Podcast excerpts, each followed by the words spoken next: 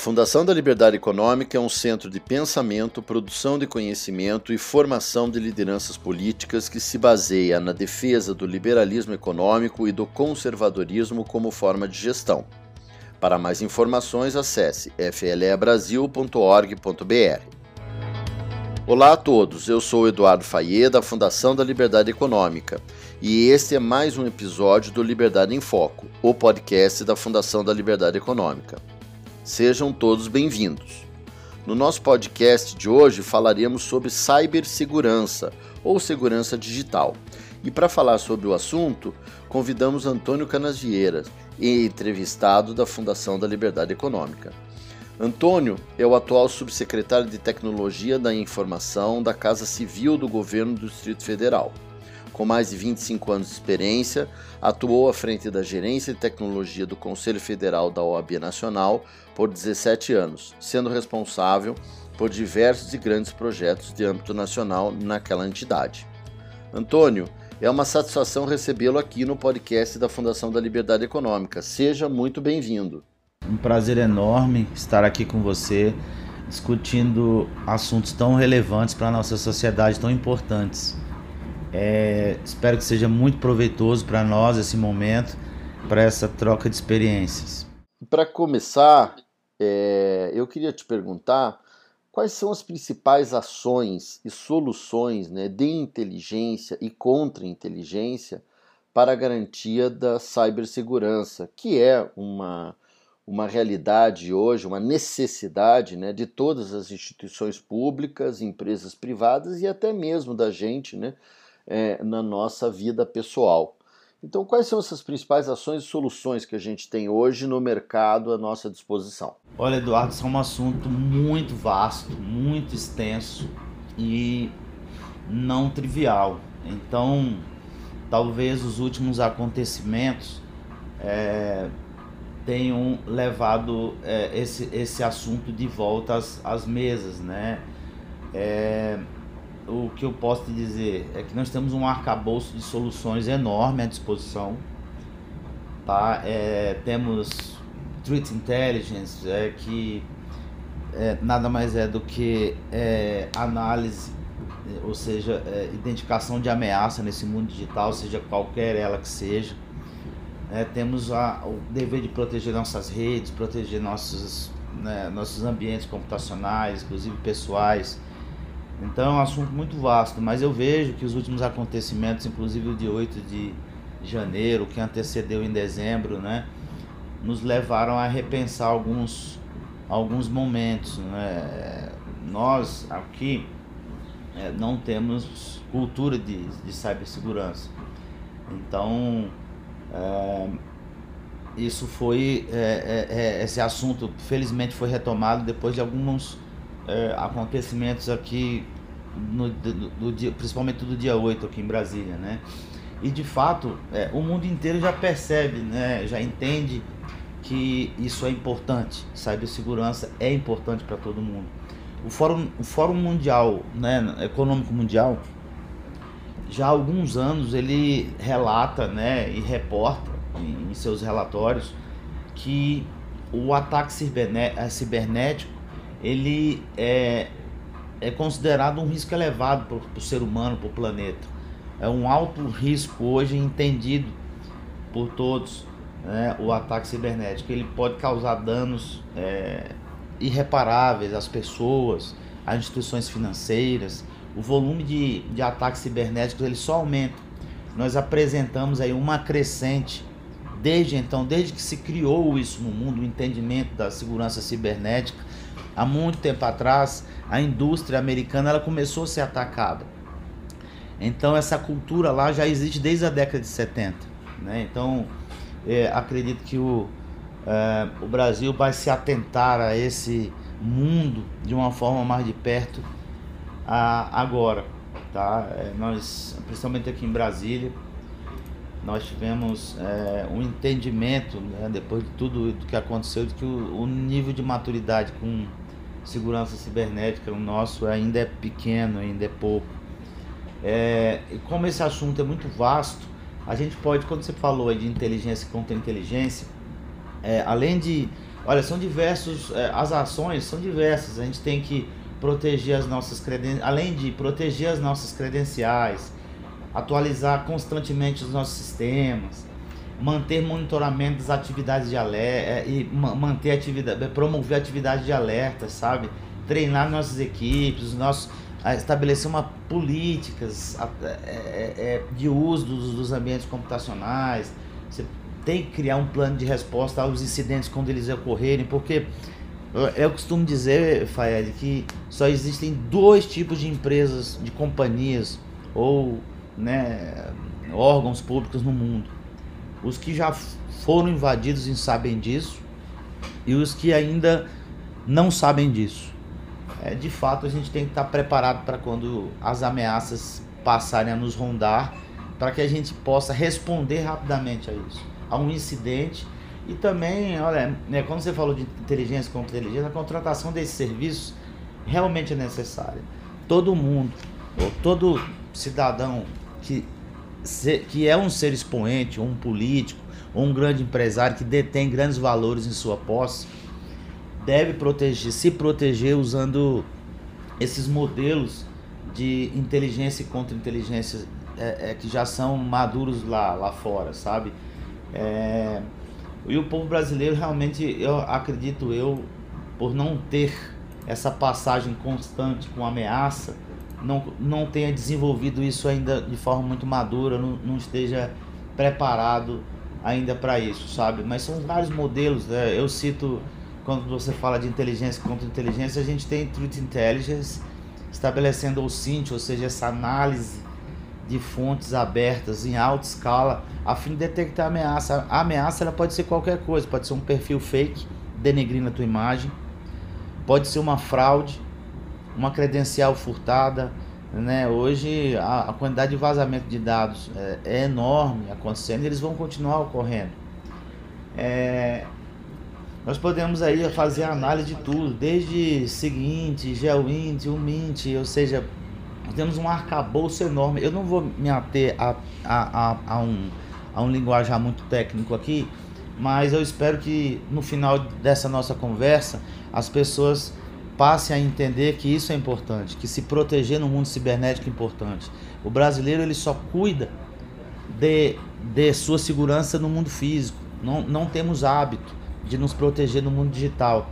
A prova cabal disso é que a gente coloca as mesmas senhas em todos os lugares, ou seja, se um, um, um vazamento ocorrer em algum canto, você está exposto na, no, nas demais plataformas que você utiliza no mundo digital. Então, o brasileiro não procura se informar ou não procura entender como se proteger minimamente. É, e, assim, é, um ataque cibernético tá, é, tem trazido prejuízos enormes à reputação de pessoas, a marcas. É, então, é, não, não há como é, não se preocupar com isso. Olha, os últimos momentos que nós vivemos em Brasília, inclusive, eles deixaram entender que nós temos isso de forma ainda muito pouco madura, né? Eu repito isso, porque todo aquele movimento que ocorreu dia 8 e o anterior na, na, na Polícia Federal, ataque à sede da Polícia Federal e à Praça dos Seus Poderes, tudo isso foi combinado é, previamente nas plataformas digitais. O Telegram hoje, por exemplo, é um, uma ferramenta para cometimento de crimes né, cibernéticos e principalmente no, no Telegram, né, os movimentos terroristas né, que ocorreram é, dia 8, inclusive, foram previamente falados, amplamente combinados, tratados nas plataformas digitais de forma muito aberta, muito ampla. Então, quando você traduz é, toda essa informação que está pública em relatórios que vão fazer alertas, ou seja, é, é possível hoje com a tecnologia que nós temos, é, qualquer tipo de mensagem de ódio, é, é, qualquer tipo de, de ameaça que venha a ocorrer, qualquer que seja, ela pode ser detectada previamente, tá? Então, Entendi. eu acho que o entendimento maior é esse, sabe? E queria, como você está citando esses casos especificamente aí do dia 8 do dia 12 de dezembro, né, 8 de janeiro e 12 de dezembro, é, qual a importância dessas ações é, de inteligência e contra-inteligência para a questão da segurança nacional, né? E como essas ferramentas é, podem acelerar esse, esse, esse processo de obtenção de informação que você também citou, né? Que foram discutidas, foram combinadas nas redes sociais, citou aí o Telegram especificamente, né? é, é, e como, como que essa inteligência é, pode é, ajudar na agilização, na, na, velocidade de obtenção dessas informações para que a gente se, é, se precaveja, né, a gente se prepare na questão da segurança nacional. A, a ameaça, ela quando existe, ela é, é direcionada. Então, quando você trata segurança cibernética, você tem que no primeiro momento, ter entendimento do que proteger. No caso dos governos, né, digo ele, a esfera executiva, os estados também, é, essa, a prevenção desses ataques cibernéticos ela é extremamente importante, porque isso pode causar danos irreparáveis ao, ao nosso país. É, é, é, é necessário que haja realmente no nosso país um fortalecimento da defesa cibernética nacional. Porque nós tivemos é, um, um processo vexatório, né? O, o, a esfera tanto executiva, todo mundo tratou essa tentou detectar essas informações, mas a gente consegue entender que isso não foi é, muito bem muito bem executado, sabe? As autoridades, os governadores, o presidente da República, eles não foram alertados de uma forma muito. É, a, que pudesse haver um entendimento do perigo iminente, sabe? É, é, é, um, é, um, é um conjunto da obra muito grande, porque a gente precisa evitar realmente espionagem cibernética, é, para que não haja roubo de propriedade intelectual. É, é, é simples assim, quanto, quanto mais souberem de nós, mais poder sobre nós. Então, é, é, é preciso que haja a manutenção dessa confiança e dessa credibilidade nas instituições governamentais brasileiras, né? Nós passamos aí por um momento de ser sermos mostrados para o mundo, né, numa situação dessa. Então, todo qualquer tipo de, de detecção de ameaça, ele é, é possível ter, ter de uma forma prévia, sabe? Então, essa é o, o, o ponto que eu levo à reflexão, que eu acho que nós, brasileiros, precisamos ter um nível de maturidade maior com segurança cibernética, com esse arcabouço de soluções para nos proteger. A gente precisa entender que precisa proteger nossas credenciais, proteger nossos dados bancários, proteger tudo que acontece à nossa volta com o nosso nome, com os nossos documentos. Então, é, e, e, governo ainda mais, né? nós precisamos proteger as, as informações que são confidenciais estratégicas no nosso país. Quando a gente se expõe dessa forma, a gente enfraquece para o mundo demonstra baixo, é, eu diria, baixa maturidade com, com, determinadas coisas, isso não é bom.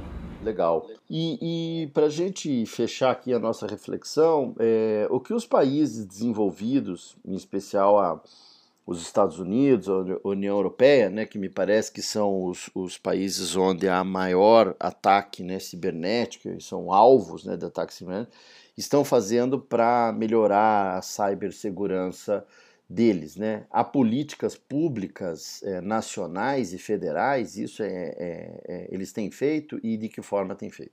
O mundo lá fora, principalmente um, um, os Estados Unidos e a União Europeia, como você citou, eles são é, já assoberbados com, assoberbados com ataques terroristas já há algum tempo.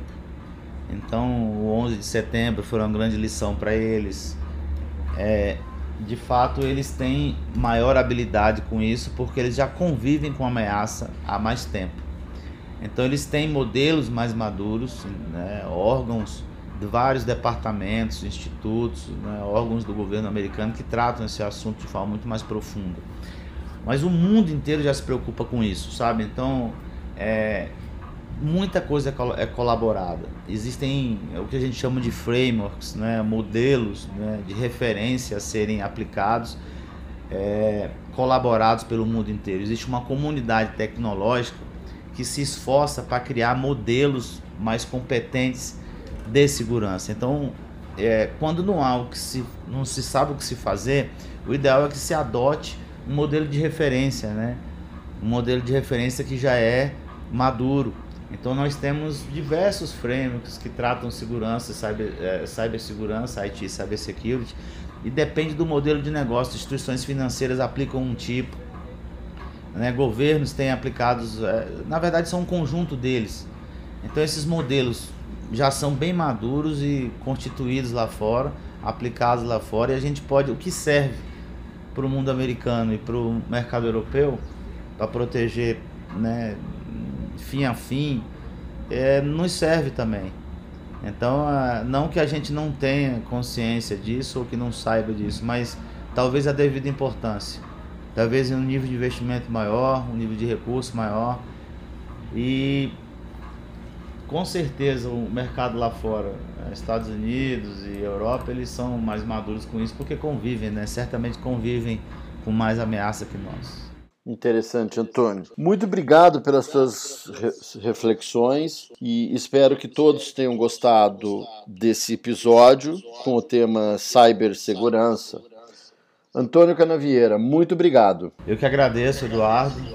E né, vamos para vamos frente, é isso aí. Eu acho que depois de tudo que aconteceu, eu, eu acredito que o nível de maturidade com relação a isso nosso vai mudar. Com certeza. E para você que acabou de nos ouvir, muito obrigado pela sua audiência. Para mais informações, acesse o site flebrasil.org.br e siga as nossas redes sociais no Facebook e Instagram, arroba FLE Econômica, e no Twitter, arroba FLE Brasil. Nosso podcast está disponível na sua plataforma de áudio preferida. Você também pode seguir nosso podcast no Spotify, Amazon, assinar no Apple Podcasts e se inscrever no Google Podcasts ou no Castbox e favoritar no Deezer. Desse modo, você receberá uma notificação sempre que o um novo episódio for ao ar. Eu sou Eduardo Fayet e este foi mais um Liberdade em Foco. Um grande abraço e até a nossa próxima conversa.